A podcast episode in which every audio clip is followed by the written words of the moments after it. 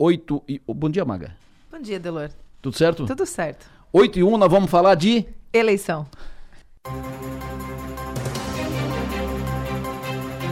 Eleições 2022. Seu voto elege o seu destino. Oferecimento. Clínica de Olhos São José. Cuidar dos seus olhos é olhar para o futuro. Lojas Adelino, apaixonada pelo cliente. Giasse Supermercados, pequenos preços, grandes amigos. Colina Volkswagen, Unesc, venha com a gente. Graduação Multi-Unesc, cada dia uma nova experiência. Unimed, faça o seu plano de saúde. Todos podem ter Unimed Criciúma. Brametal, onde tem energia, tem a nossa marca. Heraldo Construções, isso é alto padrão. E Grupo Atlantes, soluções em água potável, esgotamento sanitário e limpeza urbana.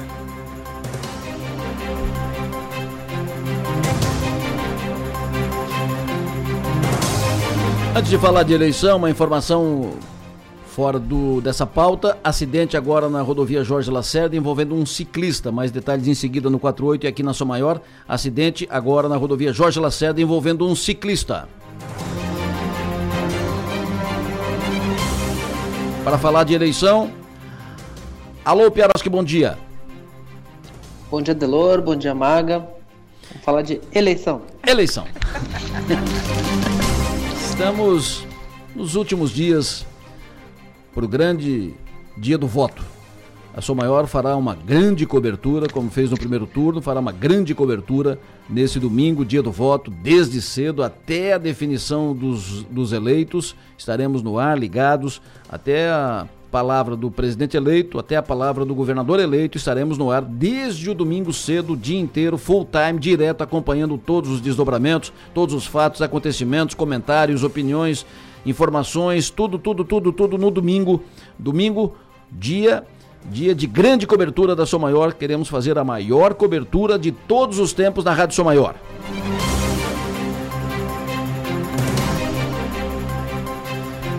Mas enquanto isso, enquanto não chega o dia do voto, é dia de pesquisa.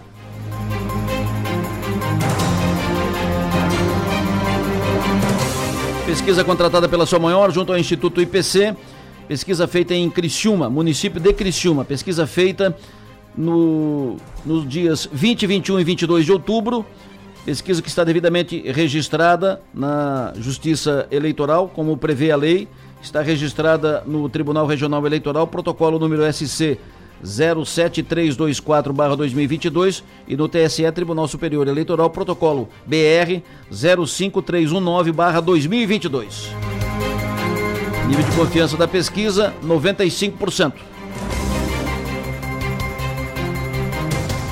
Agora, uma pesquisa curta, né? Uma pesquisa curta.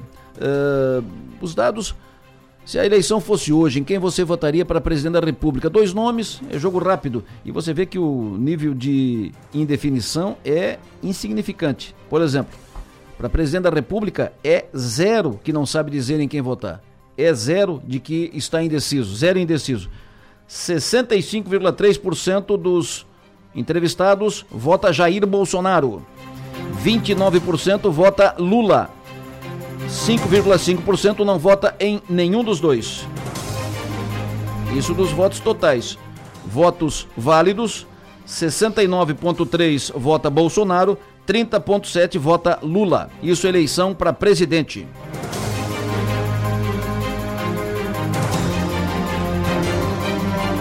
E veja só, até o dia da eleição você pode mudar de voto para a presidência da República? 93,6% Nananê da Noca. Não, senhor.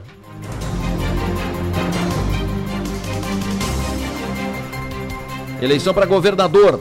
Para governador, aí tem um percentual de indeciso que soma 0,8%.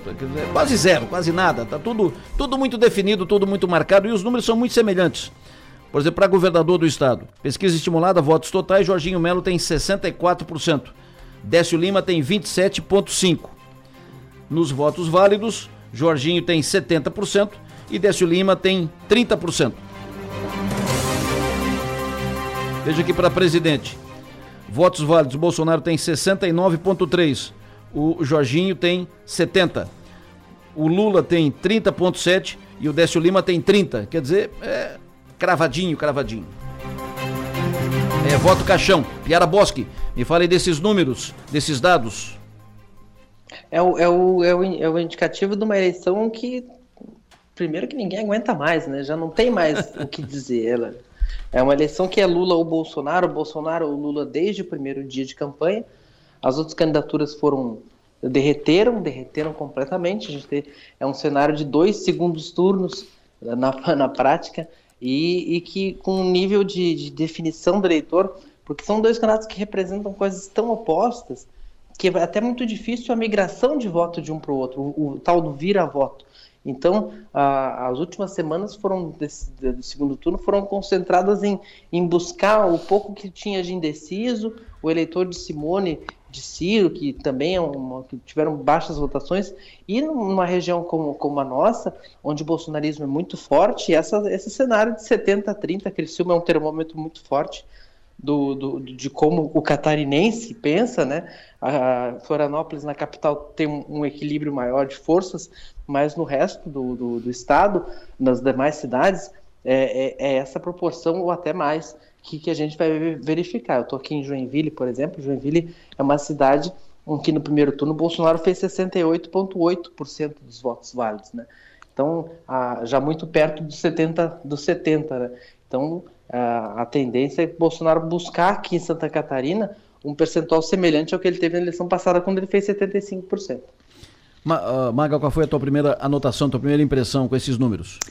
Acho que Criciúma dá o tom né, no bom sentido né, da eleição é, estadual, a gente vai ver esses números acontecerem em outras, outros pontos do estado, em outras cidades do estado. É uma eleição definida aqui no nosso estado, né? O candidato a governador, a gente praticamente já já, já esse é, é uma convenção, né? A gente sabe. É, mas é uma eleição cansativa, né? Eu até brinquei, falei, hoje é dia 87 de outubro de 2022, porque não acaba mais esse mês e está todo mundo de fato muito cansado e parece que quanto mais cansado as pessoas, mais cansadas as pessoas estão, é, menos paciência e os nervos ficam mais à flor da pele, fica todo mundo mais nervoso, todo mundo mais ansioso e tudo mais. Mas eu acho que, é, de fato, assim, a, os números refletem muito o sentimento das ruas. Né? É muito nítido, especialmente Criciúma, né, onde se concentrou a pesquisa. Eu acho que ela é muito fiel ao sentimento que a gente percebe nas ruas mesmo. Professor Renato Rampinelli, muito bom dia, prazer tê-lo conosco. Bom dia, Delor. Bom dia, bom dia, bom dia a todos os ouvintes. O que, que o senhor anotou dessa, dessa pesquisa? O que, que chamou a, a, sua, a sua atenção, considerando outras já feitas nesse ano? Essa é a última pesquisa de acompanhamento da eleição 2022. Delor, como diz o Pierre, não tem muito o que dizer, né? Mas a gente fazendo um retrospecto de todas as pesquisas que publicamos, é, lá desde a primeira, né, que a gente começou a discutir, nós percebíamos que é, a eleição ela estava polarizada. Sempre esteve, né? Sempre esteve polarizada a nível nacional. E, e aí, é, quase chegando o primeiro turno, faltando uns 15, 10 dias para o primeiro turno, Adelor, nós percebemos que a polarização nacional ela se verticalizou no Estado, uhum. ela concentrou aqui. E, e a prova disso observando essa pesquisa, e lá atrás nós havíamos falado que conforme vai chegando perto da eleição, o voto ele vai se definindo de vez, e onde é que a gente percebe na pesquisa que o voto torna-se definitivo? É quando a espontânea está igual à estimulada. Que as pessoas, já está na cabeça das pessoas uhum. o nome, provavelmente, de quem elas vão votar. E aí, observando. E esse fenômeno só foi percebido há 20, 20 dias da eleição. Isso. E aí, observando, lá, lá perto, chegando perto do primeiro turno, a gente já percebeu isso. E aí, observando aqui, basicamente, o Adelor colocou os números aí, mas o voto espontâneo do estimulado, é, a diferença é muito pouca. É verdade. É, o Adelor pode, pode buscar ali para observar. E aí, outro, outra questão que tira a prova real disso é se muda o voto ou não. Então, mais de 92% não muda mais o voto. Na Então- espontânea, por exemplo, para a presidência da, da República, eh, vota Jair Bolsonaro 64,8%. Isso. Para, na estimulada é 65,5%, é a mesma Isso. coisa. Tá Está tá na cabeça de todo mundo, ninguém Já está e não muda mais. Não muda mais. Então, é uma eleição definida, quer dizer, é uma convenção, como a Maga colocou aqui. Basicamente, seria, vai ser isso em Criciúma e em Santa Catarina, provavelmente no próximo domingo. Agora é interessante que a pesquisa mostre que as pessoas estão acompanhando mais a campanha. Estão mais ligadas nas redes, na televisão, no programa da televisão. As pessoas estão ligadas, acompanhando. Sim, foi outra observação que a pesquisa trouxe, Isso. né, que eh, na última pesquisa do primeiro turno em Criciúma, mostrava que mais de 60% não acompanhava, não buscava, Isso. não buscava pesquisar sobre os candidatos, sobre a eleição. E isso baixou para metade, para em torno de 30%. Então, o segundo turno, mostrando uma bipolaridade entre duas, du- duas candidaturas, mostra um interesse maior do eleitor. E chama atenção, não, não posso esquecer de mencionar o fato de que as pessoas estão com o voto definido ou definido que não vão votar em nenhum dos dois, né? Então isso também eh, demonstra um eleitor muito decidido. Não tem ninguém dizendo, ah, eu não sei ainda, né? Não sei, muito difícil É. tirar voto um do outro, né? Ah, não tira. Exatamente, Não tira não mais. tira. É, como aqui a margem eh, de, de indecisos foi muito pequena, aqui deu 91% votou Lula ou, Bo- ou Bolsonaro, então a margem é muito pequena, então tem um espaço de, de manobra muito curto, né? A abstenção foi, foi muito pequena aqui, aqui também, então uma margem mu- muito pequena. Agora quero te ouvir, Rampinelli, qual é a tua expectativa? No primeiro turno, os institutos de pesquisa apanharam bastante. Porque deu divergência, diferença, eh, e aí quando pega instituto de pesquisa, pega o IPEC, pega o Datafolha, pega esse, pega aquele, pega todos os institutos, né? O segmento nicho acaba apanhando. Qual é a tua expectativa para esse segundo turno, as pesquisas na eleição presidencial especialmente? E se tratando, é claro, dos, dos institutos mais conhecidos. Sim, é, como tu colocou, quando fala do, de um instituto, coloca todo mundo no mesmo valo, né? Claro. É, independente do, do seu instituto nacional ou estadual. Mas assim, Porque daí observa- fala de pesquisa, né? Daí fala- Desacredita a pesquisa. fala- né? não, fala de instituto. É. Não, e fala de pesquisa. Quando fala de Isso. pesquisa, pega todo mundo. Mas assim, eu, eu, eu acredito que, é, observando o cenário, porque é independente de observar números ou institutos, a gente acompanha política, que é o nosso trabalho, né? Sim. E, e observando as pesquisas, os movimentos do segundo turno é, e as regiões do Brasil, que a gente é, tem uma característica muito, muito distinta, as regiões do Brasil, é, se observa-se é, que as pesquisas estão mostrando, de um modo geral, a maioria, que vai ser uma eleição equilibrada, né, Adelor? E eu acredito que vai ser equilibrada. Eu, eu acho que o erro, a, a previsão dos institutos tende o erro ser menor, porque é uma eleição agora bipolarizada, não tem muitos candidatos, só tem dois. Então, é, vamos dizer assim, é mais fácil tu prever, desde que faça de forma correta. E, e eu acredito que o Instituto está apontando um 51, outro 49, um 52, outro 48, ou vice-versa. Quer dizer, ah, independente se acontecer, quem fizer o 52 ou 48, ou 51, 49, Vai estar dentro da vai margem. estar dentro. Então não pode dizer que errou coisa parecida. Agora, se sai disso, dá 60, 40, né? Aí, aí, mais uma vez, teve algum equívoco no processo de metodologia. Mas eu acredito, observando como, tá, como estão as coisas, eu acredito que vai ficar numa margem muito pequena mesmo a eleição no Brasil. Perfeito. O, o Espírito me, me perguntou aqui, quem capitalizou mais eh, em Criciúma, quem capitalizou mais o, mais votos, né? quem atraiu ma- mais votos para o segundo turno, com, ficando só os dois, considerando que não estão, não estão os outros candidatos. Adelor, para eu responder essa, essa, essa, essa pergunta de forma mais precisa, a gente teria que ter feito nessa pesquisa uma pergunta em quem votou no primeiro turno. Porque daí nós cruzaríamos essa pergunta com o segundo turno com as duas opções. Mas, observando o resultado do primeiro turno, né, da intenção de voto dos que estavam, e Isso. agora observando o resultado do segundo turno, né, o Jorginho fez 38, se eu não me engano, Foi. e o, o Décio 17, agora um 70, o outro 30. Então, a grande maioria dos votos, teoricamente, migrou para o Jorginho, provavelmente. Eu tenho aqui, por exemplo, no, no primeiro turno, eleição para presidente. O Bolsonaro fez 64,5% dos votos totais. Isso. O Lula fez 26,79. Agora o Bolsonaro fez 65,5, subiu um ponto. E o Bolsonaro e o Lula fez 29, subiu 2,2. Então, aí o, o, o, Lula puxou do 17 do Décio para o 29. 29. E o Bolsonaro puxou o 38 para o 70. Isso. Para o 65. 65,5 então, está fazendo o Bolsonaro em Criciúma. Pesquisa, né? Sim. Isso não é antecipação de resultado, né? É. Pode, pode, dar 68, pode dar 64. Mas na, a pesquisa mostra o Bolsonaro com 65,5 e fez o, o Bolsonaro fez 64,5 no primeiro turno e o Lula fez no primeiro turno 26,79 e agora aparece com 29%. É, a captação maior foi foi para o Jorginho. Foi para o Jorginho, né? Porque tinha mais adversários efetivos no, no primeiro turno, adversários uh, reais, né?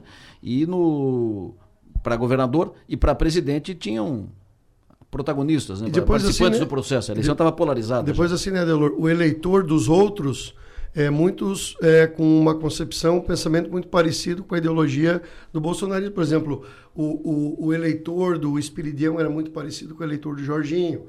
Né? Uhum. O eleitor do Jean poderia uhum. ter uma, uma mistura disso. Enfim, então, teoricamente, agregou mais sim para o Jorginho.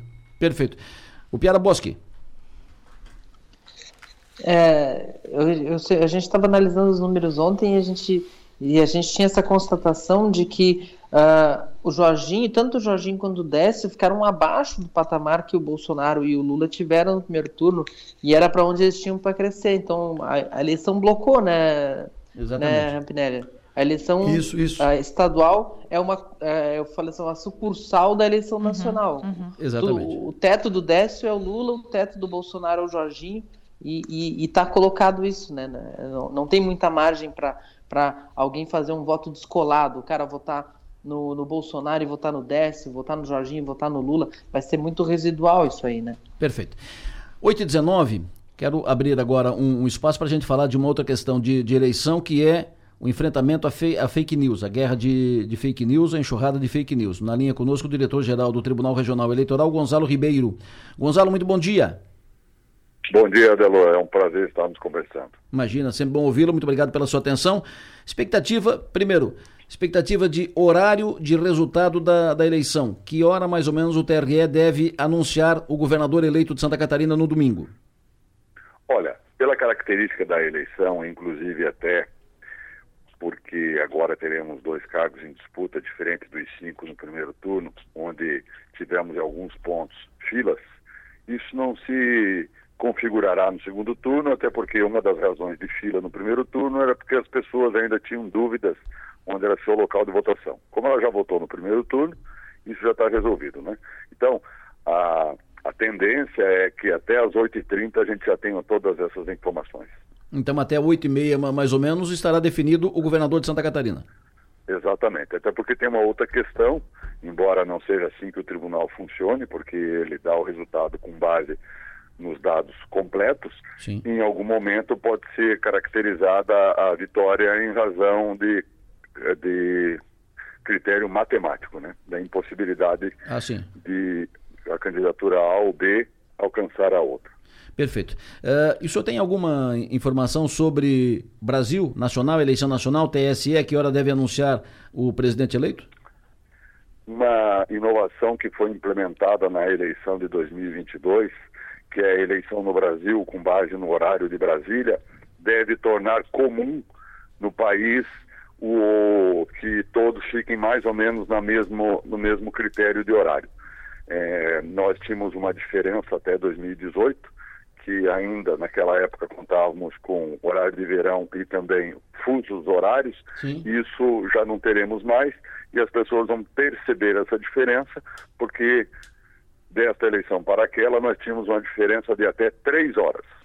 Perfeito. Então isso vai minimizar e todos devem ficar muito próximos, né, com pequenas variações em razão da logística ou da, da forma como o Estado tem sua característica territorial por exemplo, o Amazonas, o Pará, que depende muito de área rural, de área com água, né?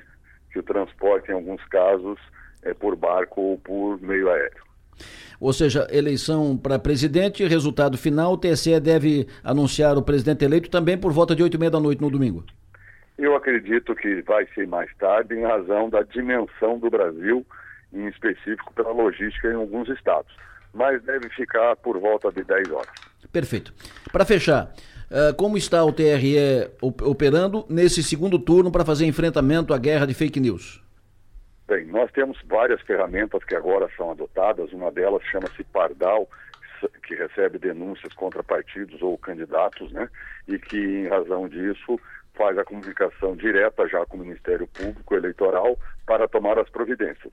E a outra, quando se trata de alguma informação gerada por outra pessoa, quando não se trata de candidatura ou de partido, mas sim sobre o processo eleitoral, o sistema de alerta que é uma parceria da Justiça Eleitoral com vários, com praticamente todas as redes sociais, que faz a checagem e se for constatada a irregularidade do que está sendo divulgado, esta notícia, inclusive o perfil e aquele usuário, são banidos da rede social. Perfeito. Uh, o, vocês têm recebido muitas denúncias de, de fake news, têm, têm atuado em, em muitos casos, tem números sobre isso, Gonzalo?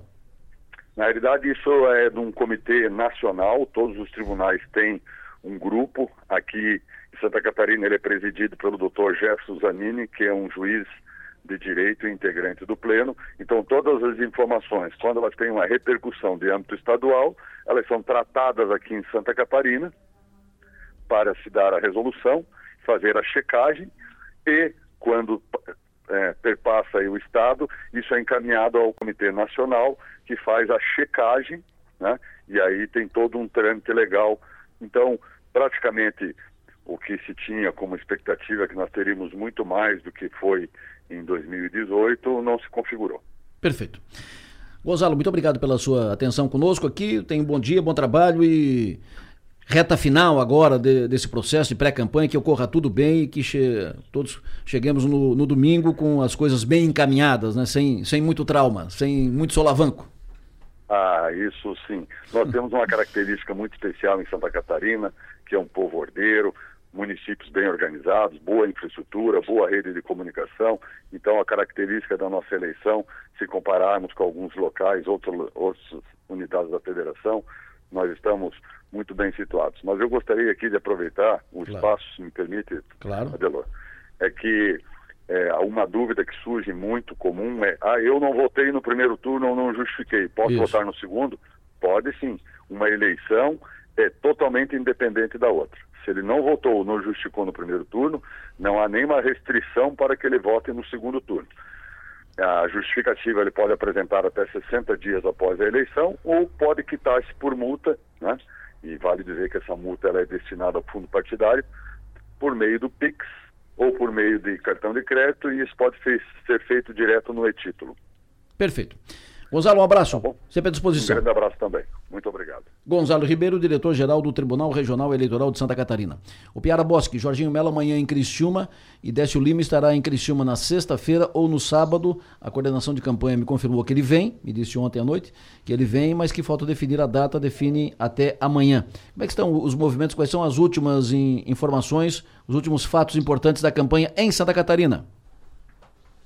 A campanha a, a campanha está tá no modo blocado, né? Os, os últimos eventos estão focando onde já onde onde estão tão, tão bem, né? Então, uh, não, não, não tô, tô depois do, do, episódio Luciano Hang na, no horário eleitoral, eu não vi mais nenhuma movimentação muito digna de nota, Delor. Tá tudo muito calmo, né? Né, Maga?